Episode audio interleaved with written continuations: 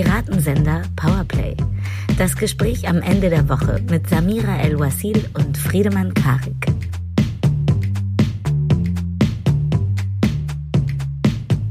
Herzlich willkommen zu Piratensender Powerplay. Ich heiße Samira. Ich heiße Friedemann. Und wir sind wieder ans Ende der Woche gelangt nach einem, ja, nach einer roughen Woche. Ähm, genau. Mir, uns wurde gesagt, es ist sehr wichtig, nochmal darauf hinzuweisen, dass man uns überall hören und abonnieren kann. Wir freuen uns natürlich über jedes Abonnement, über jeden Hörer, über jedes Lob.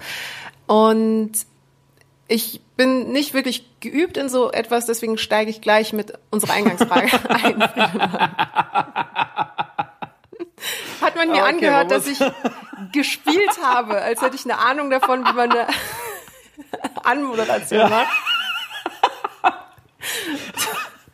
Oh, die Folge, welche? Die vierte Folge. Es sind 30 Sekunden gespielt und der Ball ist im Tor für Samira El-Uasil. Äh, man muss dazu sagen, ich habe Samira gezwungen, äh, dieses Mal zu begrüßen, damit wir es immer absichtlich machen.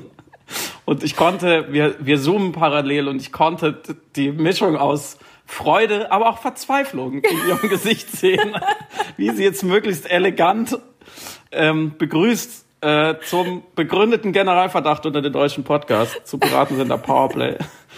Fantastisch. Ja, du hast recht. Wir haben, also trotz unserer hervorragenden äh, Anmoderation haben wir bisher fünf von fünf Sterne auf iTunes bei, ich sage jetzt einfach mal eine Million Bewertungen. Nee, es sind, glaube ich, 17. Äh, das können noch mehr werden. Also ihr könnt uns bewerten und abonnieren. und dann, äh, dann bekommt ihr noch mehr von solchen super Einführungen. Ich habe übrigens man muss dazu nochmal sagen, es gibt uns theoretisch jeden Freitag. Jeden Freitagabend gibt es eine neue Folge Piratensender Powerplay. Manchmal wird es auch ein sehr später Freitagabend. Ich glaube, das letzte Mal bei 1.57 Uhr, äh, Samstagmorgen, wie meine Mutter sagen würde. Ich habe heute wieder, Samira, eine Verabredung um 20 Uhr. Bis 20 Uhr muss diese Folge online ja, sein. Ja, dieses Mal schaffen wir es. Es ist äh, Asche über mein Haupt. Es, äh, Nein, es war nicht deine an, Schuld. Scheitert an vielen. Aber nein, das ist äh, ja. Überhaupt, überhaupt nicht deine Schuld. Ähm, überhaupt nicht deine Schuld. Ähm, wir sprechen diese Woche, das haben wir uns versprochen sozusagen, oder das habe ich gesetzt und du hast nichts dagegen gesagt, was bei uns versprochen hat. Wir sprechen nicht über diesen, diesen komischen orangenen Menschen, der so tut, als wäre er Präsident der Vereinigten Staaten von Amerika, weil da über den haben wir letzte Woche genug gesprochen, sondern wir sprechen heute über Deutschland, wir sprechen über den Rassismus in Deutschland. Die Diskussion haben wir letzte Woche schon angefangen. Wir wollen sprechen über Polizei, Polizeigewalt und natürlich, was das alles äh, mit der Deep Story der Deutschen zu tun hat. Letzte Woche haben wir über die amerikanische gesprochen. Äh, die deutsche Deep Story haben wir lange angekündigt. Vielleicht gibt es sie heute endlich in der Folge. Und wir sprechen natürlich wie immer über unsere Woche. Du hast eben gesagt, es war eine roughe Woche. Warum war deine Woche so hart? Ähm, sie behaart war für mich nicht einmal, für mich war sie im Gegenteil wunderschön, weil äh, sie äh, letzten Sonntag, dort hat meine Woche offiziell angefangen, oder letzten Samstag ganz großartig war, weil ich bei Anne Will zu Gast war. Und das war ein Erlebnis, von dem ich noch meinen Enkelinnen erzählen werde, weil es so schön war. Es war wirklich eine tolle Diskussionsrunde, sehr angeregt, sehr inspiriert, äh, sehr respektvoll.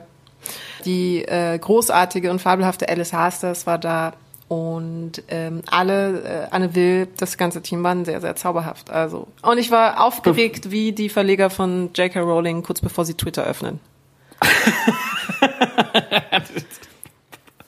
Piratensender Punchline heute. ähm, du, du wirst gleich unseren äh, ZuhörerInnen, für die wir übrigens einen Namen brauchen, habe ich, hab ich gedacht, weil es, jeder große Podcast, ja, wir, wir, wir schreiten ja fort auf der großen Diskursrolltreppe Richtung Podcast Olymp. Ohne dass wir uns groß anstrengen, kommen wir früher oder später in der Belletage an, der deutschen Audioprodukte. Ähm, jeder dieser Podcasts hat ja einen äh, Kosenamen für seine ZuhörerInnen. Das stimmt ich wiederhole die jetzt nicht, weil die sind manchmal relativ unappetitlich, finde ich. Und wir als Piratensender Powerplay können jetzt überlegen, sind es die Powies? Sind es die Plays? Sind es die Piratis? Piratinnen? Die Piratinnen ist, aber das ist in Deutschland seltsamerweise politisch ein bisschen vorbelastet, dieser Begriff. Hast du eine gute Idee? Ich nenne ja auf Instagram immer ähm, meine äh, sagenumwobene Followerschaft, die äh, herzzerreißend süß ist, immer Lobsters. Ähm, was die Lobsters. Die Lobsters. Finde ich auch gut. Äh, einerseits, weil es diesen einen äh, Film gibt, äh, den ich sehr, sehr mag, wo man ja gelernt hat, dass Lobsters die Tiere sind, die noch am meisten Sexualverkehr haben können bis an ihr Lebensende. Und zweitens ähm, ist für mich eine schöne Variation, dass Lovers ist. Es ist, äh, ich traue mich aber dann nicht immer meine so, sogenannten Follower dann Lovers zu nennen und dann dachte ich, Loves, das ist so eine gute, gute Paraphrase davon. Sehr aber schön. Also ja, wäre ich einverstanden damit, vor allem auch wegen des tollen Films, über den wir dann irgendwann nochmal sprechen müssten. Bitte. Eine gute Vorlage. Ähm, wir, wir können es ja mal zur Diskussion stellen. Was haltet okay. ihr davon? Ihr könnt uns schreiben, wie immer. Dann haben wir diesen interaktiven Part, äh, Part jetzt auch raus. Sind es, sind es die Pauis, sind es die Lobsters? Äh, ist es vielleicht was ganz anderes? Mag sein. Aber zurück zu unserer Woche. Meine hat sozusagen parallel zu deiner ein bisschen früher angefangen, weil ich ein langes Wochenende am See verbracht habe mit meinem Cousin eigentlich nur in Wahrheit nur, um uns auf den Sonntagabend vorzubereiten, um entspannt, ausgeschlafen und leicht Weiß, Weißwein beduselt, natürlich äh, dir bei Anne Will zuzuschauen. Das haben wir getan. Es ist seit, war es lange, es ist seit langem mal wieder, dass ich äh, in einem Hotel ein, wirklich einen Fernseher zu schätzen gewusst habe. Es war ein guter Fernseher, es war toll. Und ähm, wir haben dir sozusagen äh, aus der brandenburgischen Provinz zugejubelt. Und man hat, glaube ich, gemerkt, dass es dir Spaß gemacht hat. Oder? Es hat schon Spaß gemacht. Es hat riesen Spaß gemacht. Es war wirklich. Ähm ich glaube, es lag aber auch wirklich an der Runde und das macht so viel aus, wie äh, in was für eine Atmosphäre man da auch ähm, in Rahmen der Gesprächssituation hineinfällt. Also sind die Leute zugewandt und aufgeschlossen oder wissen wir schon im Vorhinein, dass das irgendwie auf Krawall gebürstet ist.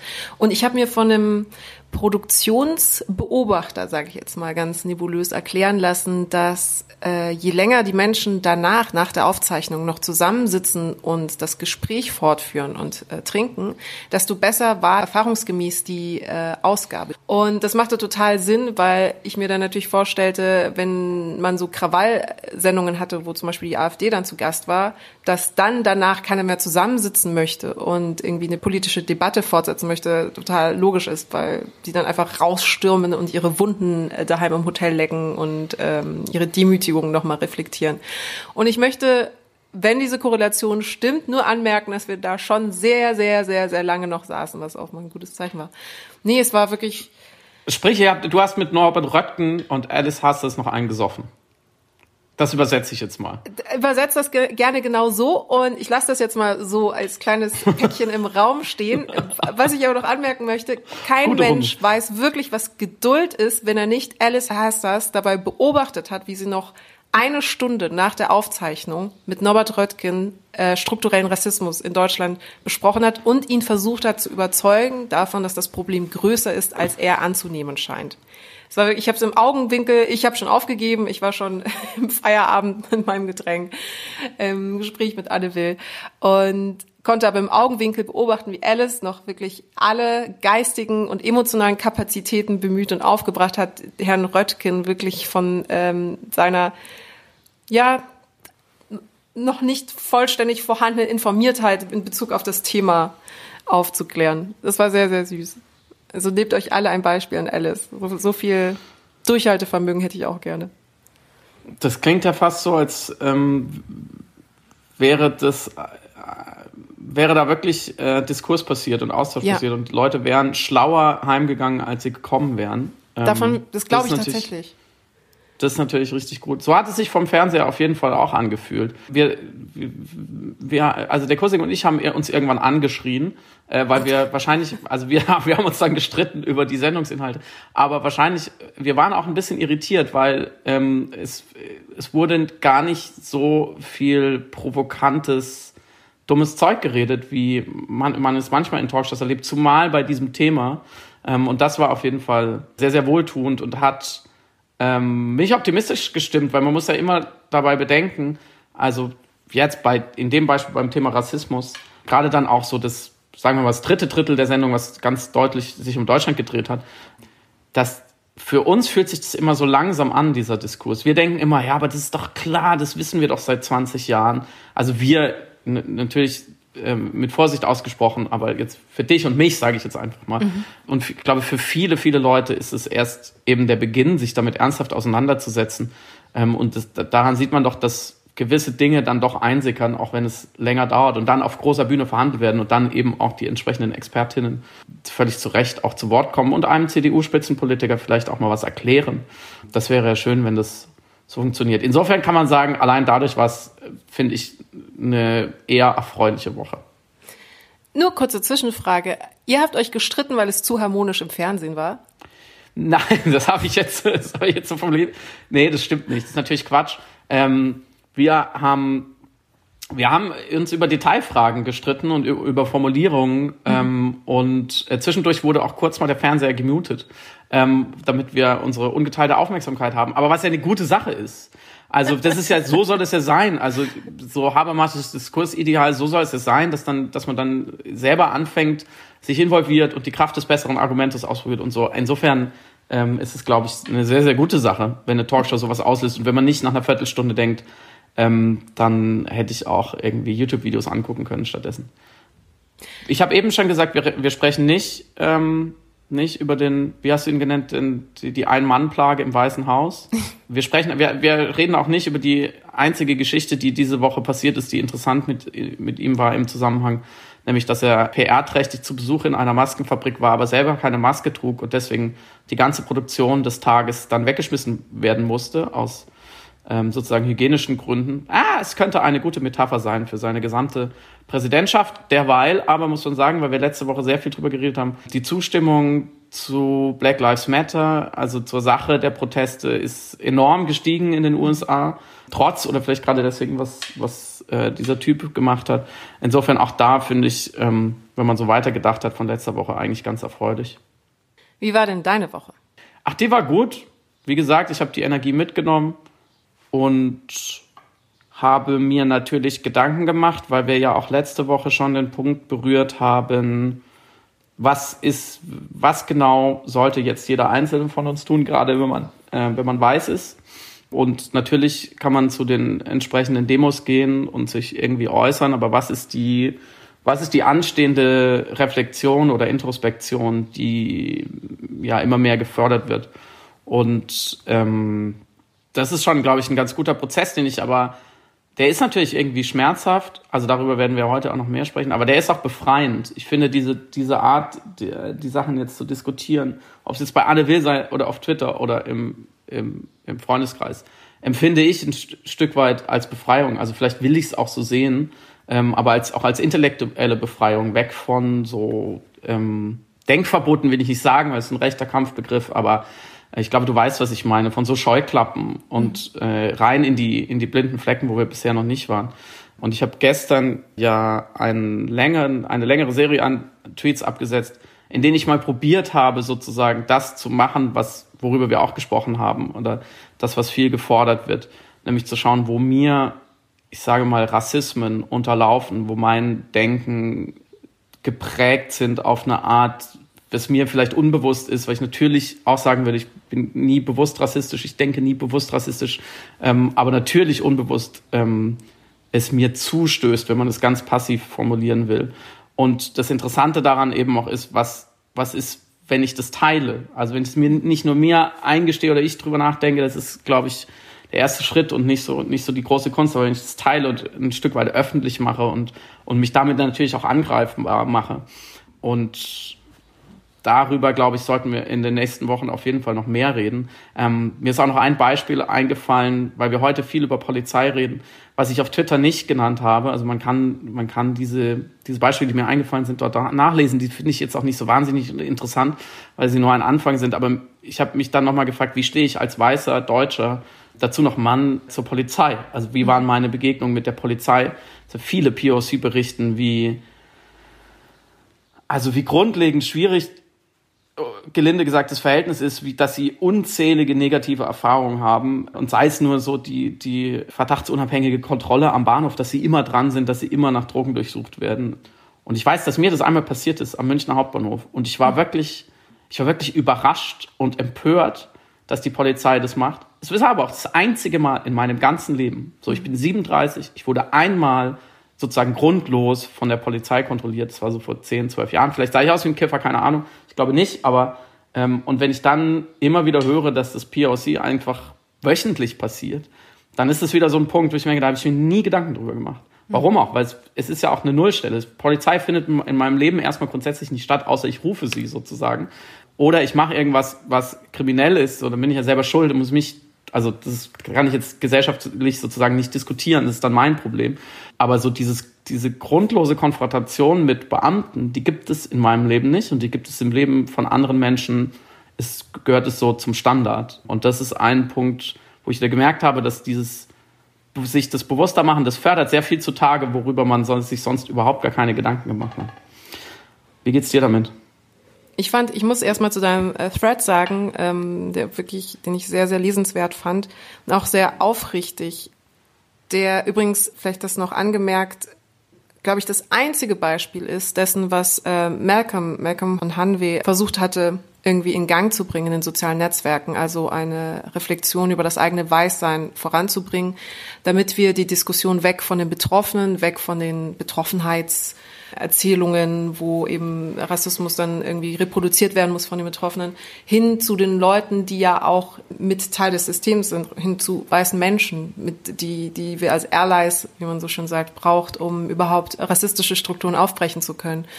Und und ich hab, es gab sonst, er hat eben diesen Hashtag gesetzt und diesen Spiegelgastbeitrag veröffentlicht, wo er Weiße dazu angehalten hat, eben ihr eigenes Weißsein zu reflektieren und einfach diese Diskussion auch offener und vor allem weniger schambehaftet zu führen. Und ich glaube, das ist das größte Problem hierbei. Und ich kann es bei mir selber gleich an einem Beispiel auch festmachen, wie groß Der Hashtag Scham heißt krit kritisches Weißsein. kritisches man, Weißsein. So, genau. genau. Wer, wer Lust hat, sich das anzuschauen, findet es unter kritisches Weißsein. Es gab noch ein, eine weitere Kampagne auch auf Instagram von äh, Josephine Apraku, die, glaube ich, das äh, genannt hatte, Weisheiten. Und da auch interessante Fragen gestellt hat, die man sich als weiße Person selber stellen kann, um sein eigenes Weißsein zu hinterfragen, die ich dir auch gleich stellen wollte. Aber dieses, die, die, die Kombination aus der Idee von Rassismus als ein, äh, letzt, in der letzten Folge hast du es Charakterschwäche genannt, also etwas, was in einem schlummert, was negativ, boshaft, bösartig ist und was nur böse Menschen machen, also auch eben aktiv rassistisch handelnde Menschen, die einen Ku Klux Klan Kutte irgendwo verstecken oder sowas, dass wir mhm. uns davon befreien müssen, dass es eben ein strukturelles, ein systemisches Problem ist, das dadurch entsteht, dass wir hineinsozialisiert werden in ein System, das per se darauf ausgelegt ist, nicht weißes Leben zu diskriminieren. Also es ist die, sind die soziologischen Werkseinstellungen unserer Gesellschaft, nicht weißes Leben, als Teil der weißen Mehrheitsgesellschaft anzuerkennen und dementsprechend abzuwerten. Und dafür können wir nicht einmal was, und es ist auch ein bisschen befreiend der Gedanke, weil wenn wir wissen, dass es ein systemisches Problem ist, nimmt es uns die individuelle Schuld und sagt da nicht so, du bist ein Rassist, sondern, oh mein Gott, äh, wir sind alle Produkt unserer Sozialisierung und wir können aktiv dagegen anarbeiten. Es war so bei ähm, Anne Will, im Nachgespräch hatte ich noch eine Frage an Norbert Röttgen und von Marschall, die beiden weißen Journalisten, die anwesend waren, weil es ja um die Frage ging, gibt es äh, systemischen Rassismus in Deutschland? Und mhm. äh, die beiden würden es ja eher verneinen und sagen, ah, nein, weil die Haltung der Menschen, die Haltung der Deutschen ist ja per se erstmal weltoffen und nicht rassistisch, aber verkennen natürlich das äh, perfide System eines strukturellen Problems, das gar nicht auf bewusster Ebene stattfindet, sondern eben auf äh, soziohistorischer. Und ich habe sie dann gefragt, Hand aufs Herz, wäre, wenn wir die Situation hätten, dass wir einen schwarzen Kanzlerkandidaten hätten, hätte er genau dieselben Chancen wie ein deutscher Kanzlerkandidat. Und das ist mir in dieser Formulierung so rausgerutscht quasi. Und es hat mhm. auch keiner moniert, weil keiner mich inklusive bemerkt hat, dass das eigentlich ein hochrassistischer Satz war. Weil ich das Gegensatzpaar aufgemacht habe, schwarz und deutsch. Weil mhm. in meinem Kopf das Wort Deutsch derart synonym ist mit Weißsein. In meinem Kopf war es, also es war wirklich einfach ein eins zu eins Austausch was ich ja meinte, war, hätte ein schwarzer Kanzlerkandidat in Deutschland genau dieselben Chancen wie ein weißer Kanzlerkandidat. Weil das beide Deutschen ist ja, ja. umstritten, sonst könnten sie ja nicht Kanzlerkandidat werden. Aber es war derart synonym, es war derart selbstverständlich, dass mir das selber beim Sprechen gar nicht aufgefallen ist. Aber auch meinen, äh, den, den Zuhörern, also äh, äh von, mhm. von Marsha und Röttgen natürlich nicht. Und dann habe ich das selber gemerkt und habe gesagt, Quatsch, das war ja selber, das ist ein total, also das war jetzt gerade ein Ausdruck meines eigenen inneren Rassismus, dass ich jetzt gerade der schwarzen Person das Deutschsein indirekt ja abgesprochen habe, weil ich behaupte, dass Deutschsein ja nur Weißsein bedeutet. Und da ist mir ja. das so klar geworden, wie mit welcher neurologischen Selbstverständlichkeit, also wirklich ein komplett unbewusstes Sprechen, das zeigt, wie meine Denkstrukturen deutsch sozialisiert sind. Da habe ich mich geschämt, weil ich dann dachte, ich müsste ja besser wissen. Das fand ich ja noch schlimmer. Ich dachte, ich, also, ich müsste es ja wirklich, also wenn jemand eigentlich diesen Fehler nicht machen dürfte, dann ich. Und deswegen fand ich dann Shred so ähm, erkenntnisreich, weil du da ja auch hingegangen bist, wo es wo es, unangenehm wird, aber auch dann geschafft hast, diese, dieses Schambehaftete irgendwie aufzulösen, weil du es ja einfach aufrichtig irgendwie auch reflektiert hast. Ich wollte dich jetzt aber fragen, wo wir uns das erste Mal kennengelernt haben, also äh, face to face, mhm. hast du aufgrund meines Phänotyps irgendwelche Voreingenommenheiten gehabt? Also hast du schon irgendwelche Theorien darüber angestellt, wie ich sein könnte, aufgrund der Art, wie ich aussehe?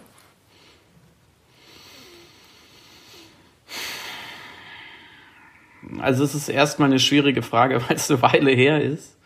Und weil wir ja danach sehr viel miteinander zu tun haben und das überschreibt, glaube ich, so eine erste Begegnung. Mhm. Und man, man kreiert dann, glaube ich, auch Erinnerungen an eine erste Begegnung, die sich aber speisen aus Erlebnissen, die man später miteinander hatte. Mhm. Gespräche, die man geführt hatte, das projiziert man dann, glaube ich, da wieder drauf. Ich würde, ich würde die Frage aus dem Bauch raus, ohne jetzt zu viel äh, zu rationalisieren, mit Nein beantworten. Man muss dazu aber sagen, dass ich dich ja schon kannte vom Namen her mhm. und wusste, was du machst. So, ich hatte schon mal was gelesen und ähm, wir haben uns ja auch über eine sehr gute gemeinsame Freundin kennengelernt. So, dann hat man ja schon so gewisse Voreinstellungen. Insofern ist es nicht sozusagen nicht ganz fair.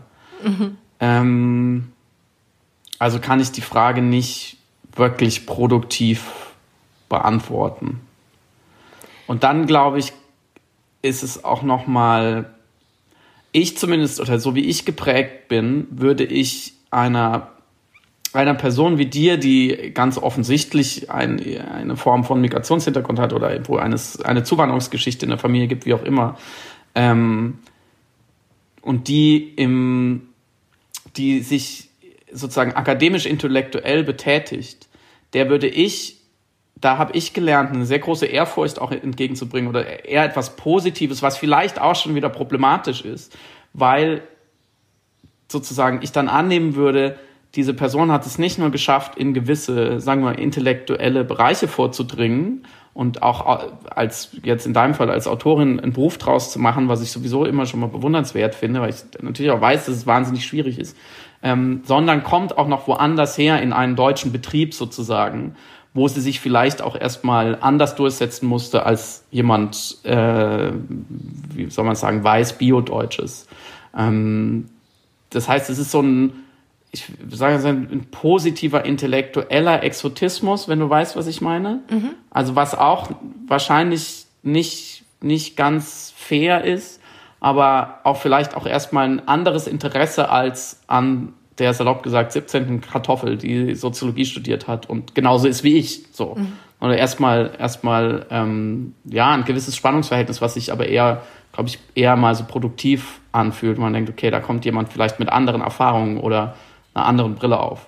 So. Was aber natürlich auch völliger Quatsch sein kann, wenn diejenige Person wenn in Deutschland geboren und aufgewachsen ist, dann ist ja Quatsch zu unterstellen, weil jemand sozusagen dunklere Haare hat, müsste er oder sie etwas Neues und Interessantes in unsere deutsche Kultur einbringen. Auch ja. schwierig. ich hoffe, das ist eine halbwegs befriedigende Antwort. Ja, na klar, du hast mich einfach fetischisiert. Na klar. Quatsch, ich mache Spaß. ähm, wann, wann ist dir denn das erste Mal so etwas wie das Konzept Hautfarbe oder unterschiedliche Herkünfte aufgefallen, an dir und an anderen? Ach, schon ganz, ganz früh. Ähm, ich bin in einem, in einem Ort aufgewachsen, in einem kleinen Ort, wo es aber einen sehr, sehr hohen Anteil an Migranten gab. Also damals, das waren noch die Zeiten, es waren Ausländer. So, es waren ja. einfach, es gab Gastarbeiter ja. und deren Kinder, die waren dann da wusste man nicht so genau, so, die waren dann schon, da konnte man dann schon sagen, ja, die sind von hier und dann gab's halt aus, alles, alles, was halt erst gekommen war, waren Ausländer, so. Ähm, also alles in Anführungsstrichen formuliert. Und Ähm, auf meiner Grundschule waren 30 Prozent sogenannte Ausländer. In meinem Fußballverein waren über 50 Prozent in den Mannschaften immer Ausländer. Wenn wir im, im, beim Fußball Deutsche gegen Ausländer gespielt haben, äh, haben die Ausländer immer gewonnen. Sie waren mehr und sie waren besser.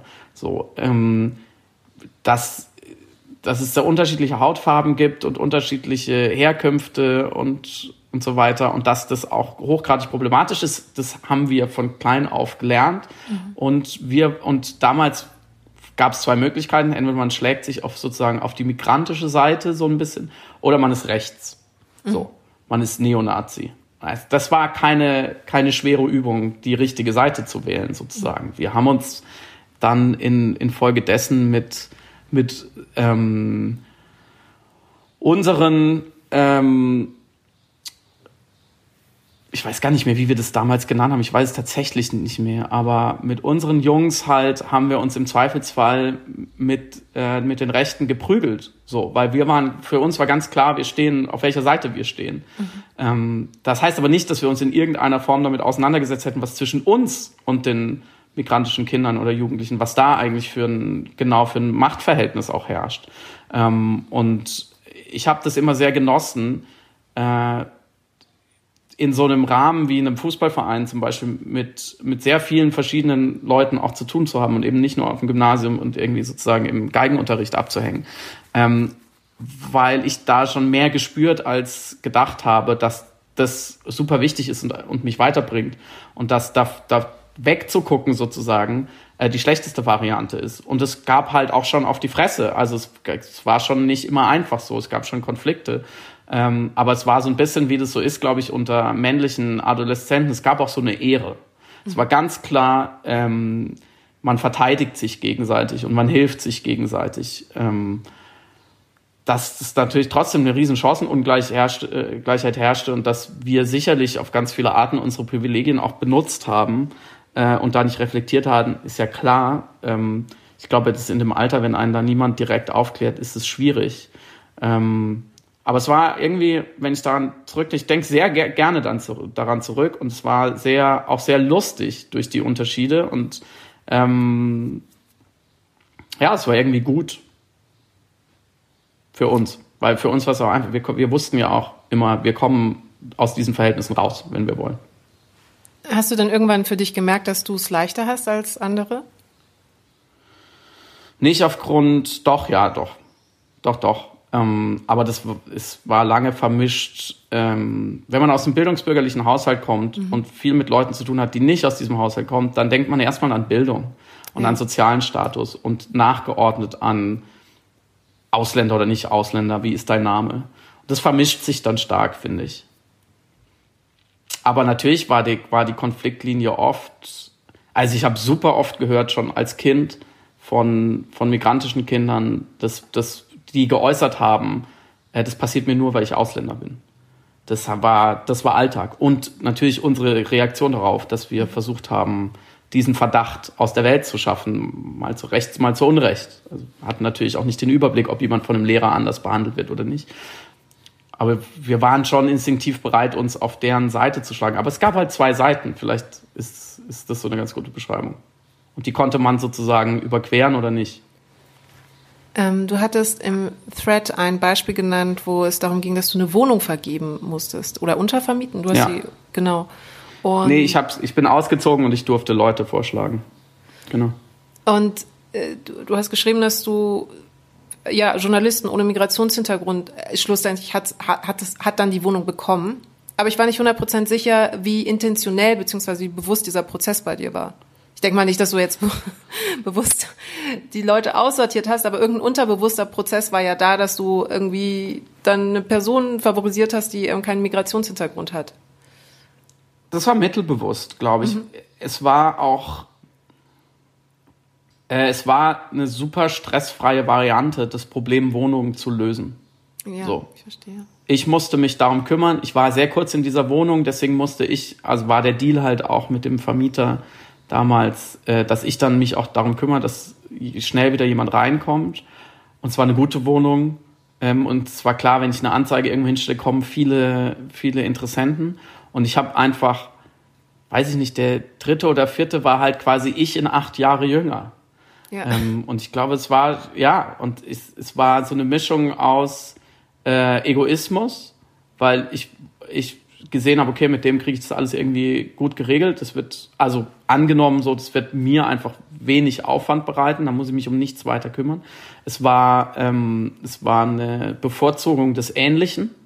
Ähm, und es war auch natürlich ein bisschen so, ich dachte schon so für einen Moment, naja, wenn, also ich vor acht Jahren wäre super dankbar gewesen, mhm. wenn da einfach der Typ gesagt hätte, komm, du kriegst jetzt einfach die Wohnung und fertig. So, ich habe dem, glaube ich, auch noch irgendwelche Möbel geschenkt, weil ich einfach, ich wollte es einfach von der Agenda haben.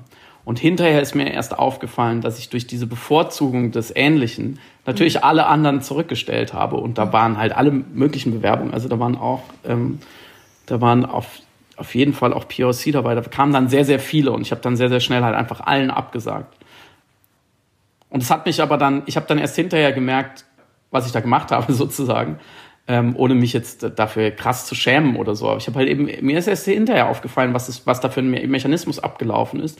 Und dass der vielleicht an ganz vielen Stellen im Leben so abläuft, ohne dass man es sich so bewusst macht. Und dieses Wohnungsbeispiel ist natürlich plakativ, weil so die Migranten oder POC kriegen die Wohnung nicht, weil die Vermieter keinen Bock drauf haben, ist ja schon so ist ja eine oft erzählte Geschichte, ist ja fast schon wie ein Klischee, was aber natürlich oft stimmt. Also ich will das gar nicht in Abrede stellen, aber darüber diskutieren wir halt viel. Und deswegen ist es mir wieder so eingefallen und es hat mich aber, also ich habe da noch oft drüber nachgedacht ähm, und fand das nicht so eine, nicht so eine gute Lösung, die ich da gefunden habe, mhm. sagen wir es mal so. Also es lässt einen dann halt auch nicht los.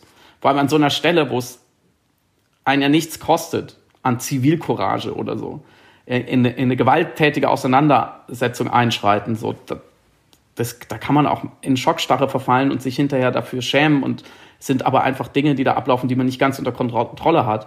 Das war ein völlig bewusster Prozess, den ich einfach zu meinen Gunsten aufgelöst habe. Mhm. Ich glaube, das Wohnungsbeispiel ist auch deshalb so ähm, relevant und auch notwendig, weil es die effizienteste oder die äh, exemplarischste Manifestation von der Systemik von Rassismus ist. Weil, und da hat mich Ferda Attermann auf Twitter absolut richtigerweise darauf hingewiesen, ähm, natürlich gibt es eben rassistische Ausfälle wie äh, einfach rechtsextreme Kriminalität oder Anschläge auf ähm, POC. Aber äh, das ist einfach erstmal unbestritten Rassismus. Aber um Leuten zu vermitteln, was die Systemik hinter dem Rassismus ist, geht es ja darum, vor allem zu erklären, warum POC weniger leicht eine Wohnung bekommen, warum sie weniger leicht einen Kredit bekommen. Das ist auch ein Faktor, dass tatsächlich die Kreditwürdigkeit mhm. äh, von äh, BIPOC äh, insgesamt äh, einfach aus systemischen Rassismus heraus in Frage gestellt wird, dann eben Zugang zu Bildung und die Bildungschancen. Die, die Chancengleichheit ist einfach nicht gegeben. Also um zu unserem Beispiel mit der Warteschlange, die wir in der Deep Story in der letzten Episode in Bezug auf die USA äh, genannt hatten, ist es so, dass BIPOC halt in der Warteschlange immer viel, viel weiter hinten sind und viel länger brauchen, um quasi sich nach vorne arbeiten zu können. Dafür spricht ja auch quasi deine Beobachtung oder deine äh, vielleicht atmosphärische Wahrnehmung du da hattest, die du gerade angedeutet hast, dass du dachtest, oh ja, das ist ja interessant, dass sie das äh, äh, quasi in, in den intellektuellen Reich äh, geschafft hat, weil wir un, unbewusst, unterbewusst wissen, dass es dann tatsächlich für eine Person mit Migrationshintergrund nochmal ein anderer Faktor der Anstrengung darstellt, mhm. äh, auf dieselben Stellen zu kommen wie eine Person, die weiß ist. Und äh, deswegen finde ich das Wohnungsbeispiel so, so relevant, weil da wird es evident. Und dann kann man auch ehrlicherweise sagen, es gibt ein Problem mit strukturellem Rassismus. Äh, man muss gar nicht die großen Sachen nennen, sondern einfach der schiere Umstand, dass es soziologisch nachweisbar ist, dass ähm, das viel häufiger passiert, dass Personen eben mit einem bestimmten Namen auch bei Bewerbungen nicht berücksichtigt werden erklärt eine soziologische Systematik und da sind wir dann wieder bei dem Punkt, dass es uns aber auch von der Schambehaftung und der Schuldfrage befreit, sondern es ist ein soziologisches Problem. Wir können es dann aber dementsprechend ja auch systematisch lösen. Wir haben letzte Woche darüber gesprochen, über den Versuch, dieses Paradigma zu wechseln, dass ähm, auch das Eingeständnis des eigenen Rassismus oder einer rassistischen Handlung oder Denkweise nicht, nicht mehr so hängen bleibt, sondern dass man sich damit auseinandersetzen kann, das, was du gerade gesagt hast. Ähm, weil ich glaube, Scham lähmt. Scham ist, äh, ist in dem Fall nicht, nicht immer so ganz hilfreich. Und ich merke es an mir selber, es ist ein, es ist ein Dilemma und ich weiß es nicht, was man auflösen soll. Denn in dem Moment, wo ich sozusagen als weißer Mann sage, naja, ich schäme mich jetzt nicht mehr für meinen Rassismus, ich gehe jetzt offen damit um, weil so ändern wir die Welt, merkt man schon, was daran schwierig ist. Allein schon, weil schon wieder ich rede über meine Gefühle und was in mir vorgeht. Und ich glaube, ich bin aber fest überzeugt, es geht nicht ganz ohne. Man muss immer wieder die Verhältnisse verhandeln. Und ich merke das auch ganz konkret, wenn ich auf Twitter schreibe, ja, ich habe diese Wohnung so und so vergeben, dass ich im selben Moment denke, wer bin ich, dass ich mir schon wieder die Bühne nehme, darüber zu sprechen. Eigentlich sollten wir noch ein bisschen mehr über die Betroffenen sprechen. Jetzt habe ich schon wieder die kommunikative Machtposition und plus, es fühlt sich für mich äh, der englische Begriff ist nach Virtual Signaling an. Also ich mhm. zeige damit so, hey, ich bin total reflektiert. Ich denke sogar an diese Wohnungsgeschichte zurück von vor paar Jahren. Ähm, und ich bin ja so toll und die Samira fragt nochmal nach und dann bin ich noch toller. Und gleichzeitig denke ich aber, ja, aber wenn ich das sozusagen wieder aus Scham darüber, dass ich darüber rede, wieder nicht mache, dann kommen wir nie einen Schritt weiter. Und man muss sozusagen, ja, einen Tod muss man sterben auf eine Art. Also, und ich also da werden wir noch öfters drüber, drüber sprechen, hoffentlich. Ich glaube, es gibt es nur ein, ein weniger schlecht. Es gibt keine ideale Lösung, wie wir gesellschaftlich und individuell mit Rassismus umgehen, weil die Lösung liegt auf jeden Fall bei uns, bei den Weißen. Und wir müssen dazu aber öffentlich darüber sprechen. Es geht leider nicht anders. Und ähm, insofern wäre mal eine Frage an dich, weil du, glaube ich, ähm, sowohl eben, wie du erzählt hast, dir du mehr als reflektiert genug bist, um zu, um dann formulieren zu können, wo dir Rassismen unterlaufen, aber du selber natürlich auch Betroffene von Rassismus bist. Vielleicht hast du den Schlüssel, weil du beide Seiten in dir trägst, oder dir platzt der Kopf, weil du diesen Konflikt, den ich gerade betroffen habe, sozusagen potenziert austragen musst. Wie, wie gehst du damit um?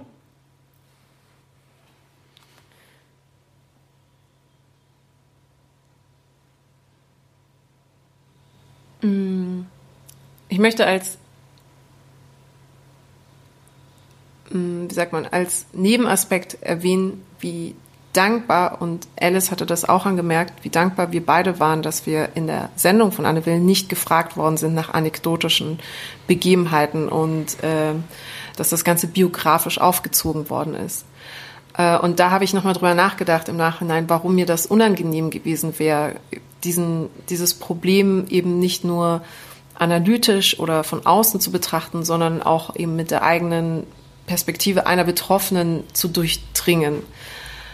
Und dann habe ich festgestellt, es ist, glaube ich, einerseits eine Müdigkeit, ein bisschen darüber, quasi die eigenen Probleme auskehren zu müssen, damit sie gesamtgesellschaftlich vielleicht gelöst werden können, zumal ich nicht mal an den Hebeln sitze, das tun zu können. Also ich kann nur anmerken, dass es ein Problem gibt, aber ähm, in einer Struktur, die ja weiß geprägt ist, in Anführungsstrichen, ähm, ist es schwierig für die Betroffenen, dieser Struktur gegen die Struktur aufzubegehren, ohne die Hilfe der Leute, die die Struktur prägen, mhm. wenn das dann macht. Das heißt, es ist unabdingbar, dass wir eben eine Critical Whiteness auch entwickeln, damit wir einfach gesamtgesellschaftlich daran gehen können.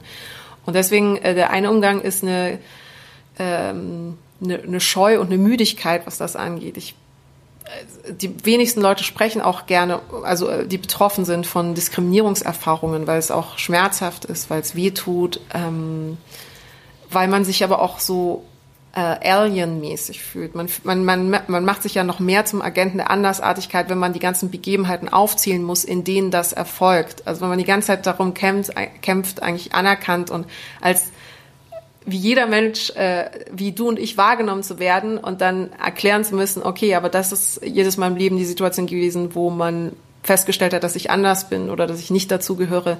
Das tut einfach auf Dauer auch weh und ist unangenehm. Ähm, nichtsdestotrotz ist es notwendig, weil wenn man es nicht tut, kann ja nicht sichtbar gemacht werden, dass ein Problem da ist. Deswegen fand ich zum Beispiel den Hashtag MeToo, geschrieben M-E-T-W-O, mhm. auch so bemerkenswert, weil er analog zu MeToo ja geschafft hat, diese Sichtbarkeit herzustellen. Weil eben das Problem ist ja, Weiße sind natürlich dann blind für dieses Problem, weil sie das Problem ja nicht haben. Das heißt, man musste ihnen ja, ja. vermitteln. Also genauso analog verhält es sich ja eben zu diesem Videomaterial, was ja dann aufgezeichnet worden ist in den USA, dass das so ein vielleicht äh, ein Fanal war. Ähm, ganz konkret in Deutschland, wie es mir damit umgeht, äh, um, äh, wie es mir damit oder wie ich damit umgehe.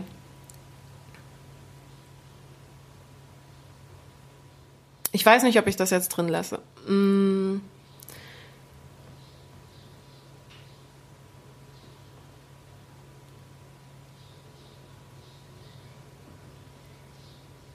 Es ist so, dass ich, also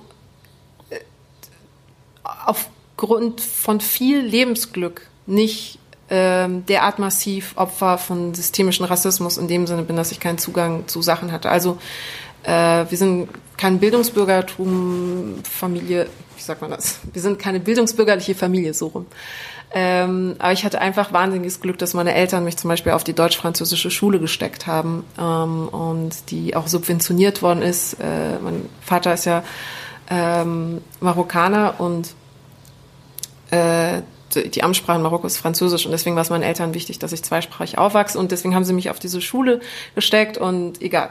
Auf jeden Fall ähm, hat das maßgeblich dazu beigetragen, dass ich ein vielleicht nochmal anderes Verhältnis zu mir, zu Deutschland und äh, zu einem interkulturellen Aufwachsen hatte, weil das eine multikulturelle Schule war.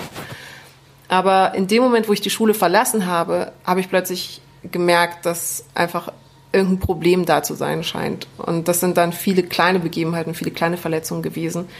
Äh, und ich glaube, das Schlimmste war immer, oder was mich am meisten gedemütigt hat, war immer der Satz, so machen wir das hier in Deutschland.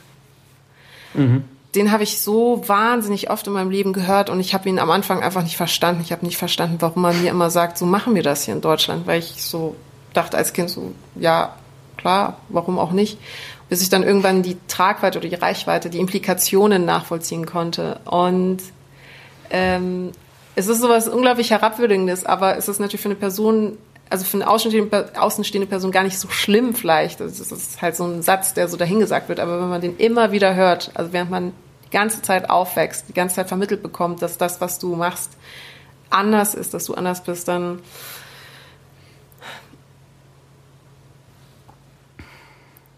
Also es gab als Kind, da hatte ich einfach eine Begegnung mit zwei Neonazis. Das waren einfach zwei jugendliche Neonazis. Und ich habe damals, die haben mir auch Gewalt zugefügt, und ich habe damals aber nicht, ich habe ganz lange nicht verstanden, was das Problem war. Das war das Irre, mhm. glaube ich. Das war, es gibt auch für ein Kind oder auch generell nichts Ungerechteres und, und Schlimmeres als bestraft zu werden, sanktioniert zu werden, Gewalt zu erfahren und man nicht verstehen kann, was der Grund dahinter ist. Also was hat man als Kind falsch gemacht? Das, dieses, dieses, es ist ja so ein kafkaeskes Gefühl des ungerecht behandelt werdens und man kann nichts dagegen machen. Und das hat mich wirklich ganz, ganz lange ähm, verfolgt. Das hat mich wirklich verfolgt, weil ich es einfach nicht verstanden habe, bis ich dann langsam ein Verständnis für Rassismus und auch eben für das rechtsextreme Denken entwickelt habe. Und als ich das dann ähm, überreißen konnte, begriffen hatte, war es dann aber im Endeffekt noch viel schlimmer, weil ich dann die ideologischen Aspekte dahinter verstanden habe. Und ähm, diese beiden Jugendlichen, die da auf mich losgegangen sind als Kind, ähm, einfach aufgrund ihrer Art zu denken über Menschen, die nicht so sind, wie sie sind, die Unversehrtheit einer schutzbedürftigen Person derart in Frage zu stellen, das ist glaube ich, eines der krassesten Sachen, die du machen kannst. Und das hat auch bis heute dazu geführt, dass ich manchmal auch so eine, so eine Angst, Angst ist das falsche Wort, aber eine Scheuheit habe. Eine Freunde nennen das eine Ladehemmung in Bezug auf mich ganz normal im öffentlichen Raum zu verhalten oder in Bezug auf laut sein oder auffällig sein, weil ich immer Angst habe, oh Gott, die Ausländerin, die soll jetzt bloß nicht negativ auffallen, mhm. bitte passt dich an, bitte sei nicht. Äh, vor allem denke ich auch immer, dass ich dann äh, für eine Personengruppe irgendwie äh, repräsentativ sein muss. Das heißt, ich bin dann in einer Art voraus einem Gehorsam nochmal vielleicht wesentlich höflicher oder wesentlich angepasster oder wesentlich verhaltensunauffälliger und gestatte mir das selber nicht. Und diese ganze Kombination, das sind dann so Sachen, an die ich, ähm, über die ich viel nachdenke und mich dann immer frage, wäre ich ein anderer Mensch geworden oder hat man mir die Chance genommen, der Mensch zu sein, der ich eigentlich in Wirklichkeit bin, durch die Art, wie aufgrund von Rassismus mit mir als Kind umgegangen worden ist. Und das ist so eine, so eine Wut und auch eben Fremdreue, die ich so empfinde manchmal. So eine Geschichte und die Sätze, die du dazu sagst, das macht natürlich sprachlos. Und natürlich auch ein kleines bisschen dankbar, dass du das trotz allem teilst. Und irgendwo damit verbunden oder dahinter liegt eine Hoffnung, vielleicht auch einfach aus Egoismus, aus Selbstschutz, dass Dinge besser werden und dass wir als Gesellschaft daraus lernen und äh, dort ansetzen, wo wir können. Aber das führt uns ja ähm, zu meinem Lieblingswort ähm, der Woche, dem Generalverdacht. Ja, man muss kurz erklären, weil ich möchte dir die perfekte Rampe dafür bauen, äh, dass du über dein Lieblings Lieblingswort darfst. Freue ich mich schon seit Tagen drauf. Also, was bisher geschah? Die SPD-Vorsitzende namens Saskia Esken ähm, hat etwas getan, was man in Deutschland nicht einfach so tun sollte als Politikerin. Sie hat nämlich die Wahrheit gesagt. Ähm, und die Frau ist für viele habe ich das Gefühl, aus dem Politikbetrieb sowas wie der Antichrist, so, so ein Natural Born Trigger. Wann immer sie etwas tut, ähm, ist es gerade für einen männlich und konservativen geprägten Kommentierungsbetrieb ähm, sofort ein großer Aufreger. Und sie hat nichts anderes getan, als zu sagen, ähm, ich verkürze jetzt sozusagen, die interessanten Zitate waren, sie sagte, auch in Deutschland gibt es latenten Rassismus in den Reihen der Sicherheitskräfte. Ähm, und weiter, natürlich gibt es Rassismus in allen Bereichen der Gesellschaft. Das Zitat wird vielleicht nachher noch wichtig, dass sie es mit der Gesellschaft vergleicht. Und weiter, natürlich sicher auch in irgendeiner Form in der Polizei. Und dieser Begriff vom latenten Rassismus, also latent, ich habe extra nochmal Wikipedia nachgeguckt, das heißt tatsächlich einfach verborgen, also nicht sichtbar. Ähm, da muss man schon sagen, das ist, finde ich eigentlich, weil dann viele aufgeschrieben haben, eigentlich fast ein Euphemismus, weil verborgen hieß ja, man bekommt nichts davon mit. Mhm. Also erfolgreich verborgen heißt, äh, das ist eine ganz neue Nachricht. Ähm, und wenn man dann äh, das abgleicht und ähm, eben sieht, dass das POC in Deutschland wirklich alltägliche Ungleichbehandlung durch Polizei beklagen, also da kann es schon mal nicht ganz verborgen sein, dass äh, Polizei-Insider, also äh, zum Beispiel Beamte, die ähm, von über rassistische Übergriffe berichten, meistens sagen, das ist eigentlich Standard, ein gewisser Rassismus, und die dann wiederum das nur im Geheimen tun können und wie Mafia-Aussteiger geschützt werden müssen vor Autobomben und Giftbriefen an ihre Kinder. Ich lüge nicht, das ist ein Fall aus, ähm, aus Hannover. Ähm, dass Ministerien äh, konsequent Forschung durch Kriminologinnen verhindern, die eben das erforschen wollen, diese Latenz, und die das Dunkelfeld als sehr hoch einschätzen und deswegen interessiert daran wären, mal äh, flächendeckend Empirie da reinzubringen. Das geht also auch nicht. Das ist unzählige aktenkundige, aber nie verfolgte oder aufgeklärte Fälle ähm, bis hin zur aktiven Verhinderung von Ermittlungen aus rassistischen Motiven gibt, wie im Fall NSU, der jetzt wieder viel zitiert wird, ähm, dass man sich fragen muss, wie viele dieser Einzelfälle sind noch Einzelfälle. Also ähm, mein Opa hat immer gesagt, wie viele Schafe, Schafe sind eine Herde? Wenn ich 100 Schafe sehe und sage, oh, da habe ich viele einzelne Schafe gesehen, man könnte auch sagen, es ist eine Herde, dann muss ich sagen, wenn Saskia Esken sagt, das ist latenter Rassismus, ist es eigentlich, eigentlich ist es noch viel, ähm, viel zu wenig gesagt. Ähm, und wenn dann eben die Reaktion äh, das Wort Generalverdacht beinhaltet, dann ist es Zeit für Samira El-Uasil, ähm, sich einzuschalten ähm, und zu erklären, warum das ein ganz großer Quatsch ist. Und darauf habe ich mich tatsächlich schon gefreut. Nein, was mich einfach nur so aufgeregt hat an dem Wort Generalverdacht. Also erstmal, wie äh, Saskia Esken das ja hergeleitet hat, ist ja wohl das unverfänglichste äh, die unverfänglichste Herleitung, die man ja machen kann. Also die Polizei als Teil einer Gesellschaft und die Gesellschaft, die äh, rassistische Strukturen hat. Also auch, das ist ja wirklich einfach rein deduktiv, das ist ja nicht äh, irgendwie keine, keine Druidenhexerei oder sowas, was sie da ähm, geäußert hat. Und das Wort Generalverdacht, das äh, führt jede Form von soziologischer Betrachtung in Bezug auf eine gesamtgesellschaftliche Leistung ad absurdum, weil jedes Mal, wenn du eine Aussage über eine Gesellschaft tätigst, die auf struktureller Ebene stattfindet, machst du eine Art Generalverdacht. Also Soziologen sind quasi die ganze Zeit die Akademiker des Generalverdachts. Armin Nassim die äußert die ganze Zeit nur Generalverdacht über die Gesellschaft. Und das ist so unfair, weil es natürlich äh, dieser juristische Begriff dann dafür angewandt wird, ähm, das Strukturelle eines strukturellen Problems äh, abzuerkennen. Und dann kann man es aber nicht mehr strukturell lösen, wenn man das Strukturelle eines strukturellen Problems aberkennt. Und deswegen hat mich das so wahnsinnig aufgeregt. Also weil dann auch klassischerweise eine Diskursverschiebung stattgefunden hat. Also wir diskutieren oder regen uns viel mehr darüber auf, dass eben Saskia Esken angeblich alle Polizisten unter Generalverdacht gestellt haben wollen, anstatt uns darüber aufzuregen, dass tatsächlich diese Probleme ja da sind. Also unser Problem ist größer, dass wir befürchten könnten, dass irgendwer sagt, oh, es gibt Rassismus in der Polizei, als der Rassismus in der Polizei. Das kann auch nicht die, das kann auch nicht die, die, die Schlussfolgerung sein dieser Debatte. Und das äh, fand ich äh, also auf mehreren Ebenen intellektuell kränkend und verstörend, muss ich gestehen. aber ja, ich, du hast völlig recht. Ich finde es aber auch wenig überraschend. Ich glaube, diese ja.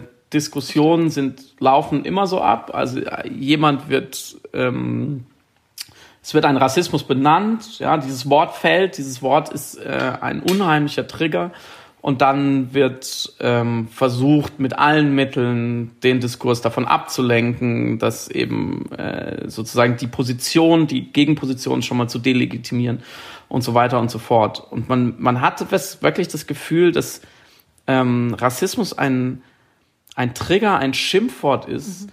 Was extrem viel auslöst, sowohl sozusagen auf so einer institutionellen, diskursiven Ebene, dass dann alle Polizeigewerkschaftler sich melden müssen, alle Parteien, sogar die Linke hat gesagt, das ist ein Generalverdacht, das geht nicht. Ein Polizeigewerkschaftler hat von einer Verschwörungstheorie gesprochen, also da, da ist, das ist wirklich Sprengstoff.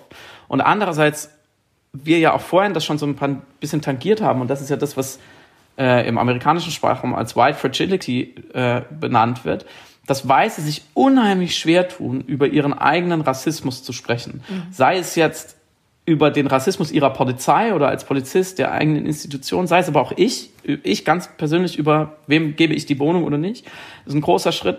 Ähm, und auf der anderen Seite ist aber ja intellektuell so völlig eindeutig ist, dass wir nach äh, hunderten Jahren von Kolonialgeschichte, die natürlich urrassistisch ist und brutal rassistisch ist, dass wir ähm, nach dem Dritten Reich, was, im, was äh, wo Rassen waren, wie man so sagt, dahinter stand, ähm, dass wir uns davon nicht, nicht einfach so persilscheinmäßig freisprechen können. Wir können ja nicht davon ausgehen, ernsthaft, wir stünden bei Null, sondern wir haben ja diesen Rucksack, wie du vorhin gesagt hast, an dem wir vielleicht nicht Schuld haben, aber gerade Institutionen wie Militär, Polizei, Bürokratie müssen ja, das muss ja allen klar sein, dass es da ein rassistisches Erbe sein. Wie kann man denn nicht rassistisch mitgeprägt sein. Und das ist genau dieser, dieses Paradigma, von, von dem ich äh, immer spreche, dass ähm, in, einem, in einem schönen Text im New Yorker wurde es bezeichnet, Rassismus wird als Tattoo wahrgenommen. Das heißt, wenn ich sage, die Polizei ist latent rassistisch oder du bist rassistisch, lieber Freund, das geht unter die Haut und das bleibt. Dieser, dieses, dieses Stigma dieser Stempel bleibt für immer. Das tut weh und das kriegt man nicht mehr raus. Das ist unweigerlich in der Metapher mit meiner Körperlichkeit, mit meiner Identität verwoben und es ist sichtbar. Es ist nichts, was ich leicht verstecken kann, sondern wenn man sozusagen nur den Ärmel hochschiebt, sieht man, Rassismus ist mir eintätowiert. Und das stimmt nicht. Da, da, da müssen wir weg von dieser Vorstellung. Wir müssen hin, ähm, zumindest zu sagen, ist es sozusagen ein, ein temporäres Henna-Tattoo. Ja, es ist sticky, es bleibt, es, man kriegt es nicht so leicht weg. Es reicht nicht, dass ich Friedemann sage, oh, da habe ich meine Wohnung nicht so ganz korrekt vergeben. Aber naja, jetzt habe ich ja drüber gesprochen, ich bin kein Rassist mehr, nie wieder. Natürlich funktioniert es nicht so, aber ich kann versuchen, ähm, daran zu arbeiten, etwas zu tun. Und ich glaube, da trifft sich die psychologische Ebene, über die wir viel gesprochen haben, mit der institutionellen, dass auch eine Polizei diesen als schlimmen Vorwurf äh, empfundenen, diese empfundene Zuschreibung einer Politikerin entweder eben so instrumentalisieren kann, um alles von sich zu weisen. Wäre auch noch eine interessante Frage, warum machen sie das so? Man sagt, sie haben Angst vor Autoritätsverlust. Ähm, sie sagen immer, ja, der Image-Schaden für die Polizei ist so groß. Könnte man auch nochmal auseinanderdröseln, was das genau bedeutet. Oder man geht produktiv damit um und sagt, naja, latenter Rassismus ist eigentlich völlig logisch was können wir dagegen oder dafür oder wie auch immer, was, wie können wir damit umgehen?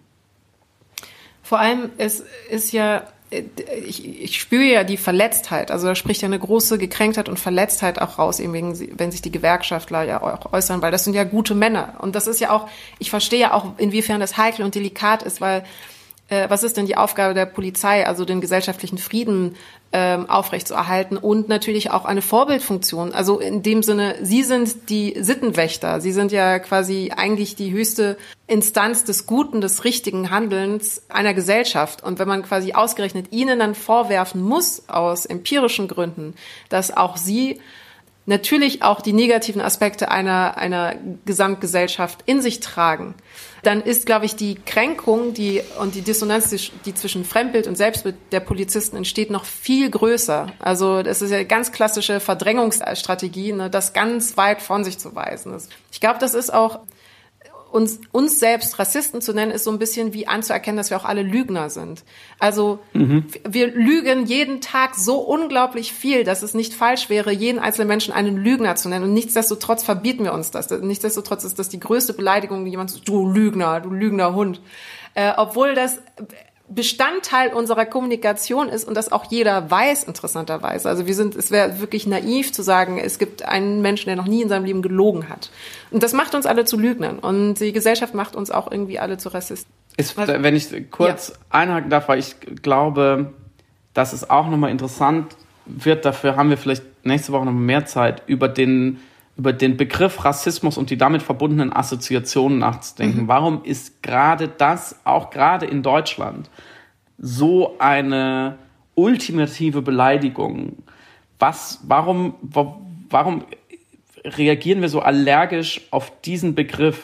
Der ja, und ich finde, ich ähm, habe auch da nochmal extra in der Wikipedia nachgeschaut, weil ich wollte keine falsche Metapher benutzen, dass die allergische Reaktion ja entsteht, wenn der Körper fälschlicherweise auf einen, harm, auf einen harmlosen Umwelteinfluss überreagiert. Mhm. Und das trifft es eigentlich sehr gut, weil wenn ich zu jemand sage, da war dein Verhalten rassistisch, dann ist es eigentlich müssen wir das als harmlos verstehen. Das ist nicht gemeint, dass ich dann sage, und daraus folgt, was du eben gesagt hast, ein, ein, ein Autoritäts- und Bedeutungsverlust, ein Gesichtsverlust und so weiter und so fort, sondern es soll eigentlich ja was Produktives erreichen. Unsere Assoziation und daher diese allergischen Reaktionen sind aber, glaube ich, wenn ich an Rassisten denke, denke ich an widerwärtige Sklaventreiber, an wirklich den Abschaum der menschlichen Geschichte, an Folterknechte, an den Ku Klux Klan. Also wirklich auch an sozusagen organisierte rassistische Kriminalität, an ein ganzes Regime. Und ich denke natürlich nicht an eine Sache, die, die, ein, die einfach auch passiert, so, in die ich reingewachsen bin. Und ich glaube, da müssen wir paradoxerweise die Fallhöhe mindern. Mhm, mh ohne das Problem zu verharmlosen. Wir müssen es schaffen, dass von mir bis zum Polizeigewerkschaftler und bis zum konservativen Politiker es nicht so schlimm ist zu sagen, ja, da war ein Rassismus vorhanden, da habe ich Rassismus, rassistisch gedacht oder hat ein Kollege rassistisch gedacht, dass dieses Wort in den Mund zu nehmen und nicht sofort von sich zu weisen, dass das nicht so schlimm ist und trotzdem gleichzeitig die Probleme, die damit einhergehen, auf keinen Fall zu verharmlosen und die Erlebnisse, die Betroffene haben, auf keinen Fall zu verharmlosen. Und ähm, da sind wir bei deinem zweiten Lieblingswort vielleicht, nämlich Ambiguitätstoleranz, ähm, dass wir, dass wir ähm, es aushalten können, Reflexion und in Anführungszeichen Eingeständnisse, nicht Geständnisse im juristischen, sondern Eingeständnisse des Rassismus zu ermöglichen und äh, uns darin zu schulen und diese Befreiung auch in dieser Befreiung auch was Schönes zu finden, wie ich eingangs gesagt habe, und gleichzeitig Vergehen und vor allem absichtliche Vergehen hart zu sanktionieren auf allen gesellschaftlichen Ebenen. Und ähm, ich glaube, das ist auch im Fall der Polizei gerade das, das Problem, dass ein, ein Polizist schon an diesem Wort sich, glaube ich, erstmal so hart stoßen würde, dass die eigentliche Reflexion, ob da vielleicht was Wahres drinsteckt, gar nicht beginnen kann.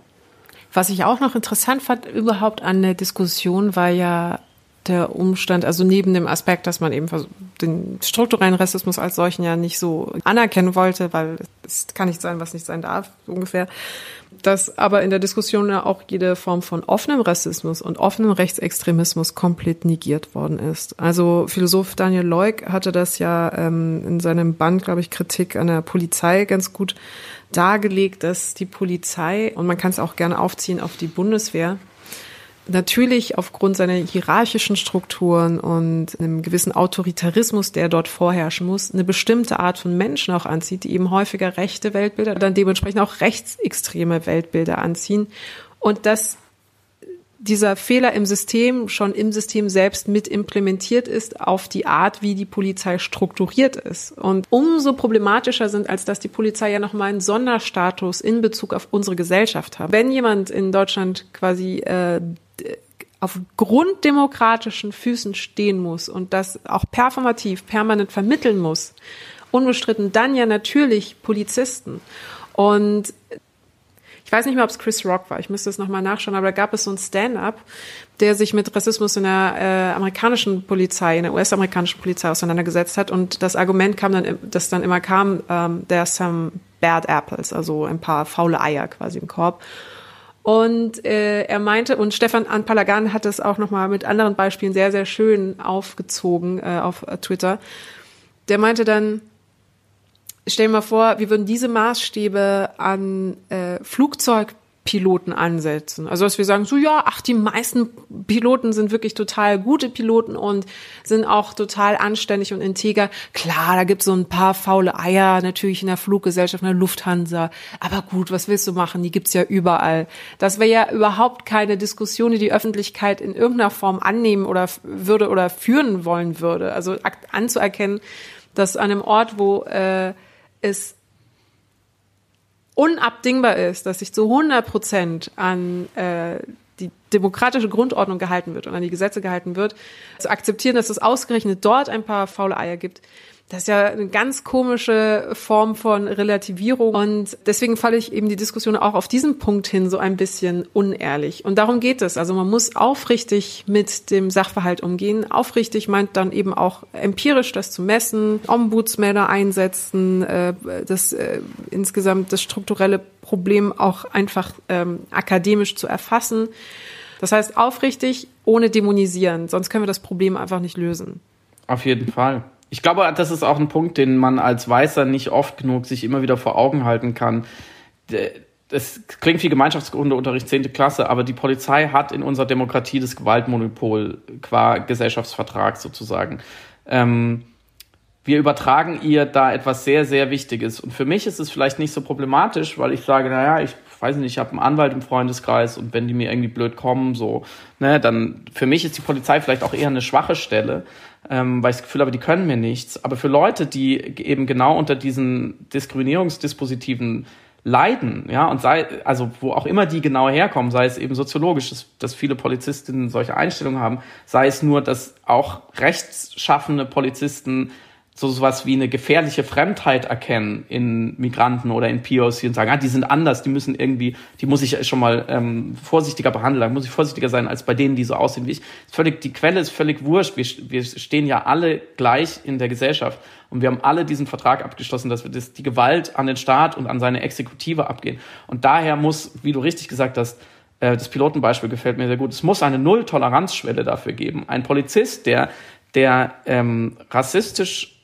denkt und handelt und sich damit außerhalb des Grundgesetzes stellt, der ist, das ist nicht ähm, sozusagen, wie wenn der sich die Hände nicht wäscht oder die Mütze nicht richtig aufzieht. Der hat in dem Moment seinen Beruf nicht nur verfehlt, sondern der hat jedes Recht darauf verwirkt, seinen Beruf auszuüben, weil es diesen Beruf nur gibt unter der Annahme, dass man eine Exekutive schaffen kann, die sich an das Grundgesetz hält und die alle Bürger und Bürgerinnen gleich behandelt. Wenn wir das Gefühl haben, ähm, das kriegen wir nicht hin, dann müssen wir diese Exekutive konsequenterweise auflösen. Und deswegen gibt es ja seit den 90er Jahren schon eine gewisse Empirie, wenn auch nicht viel.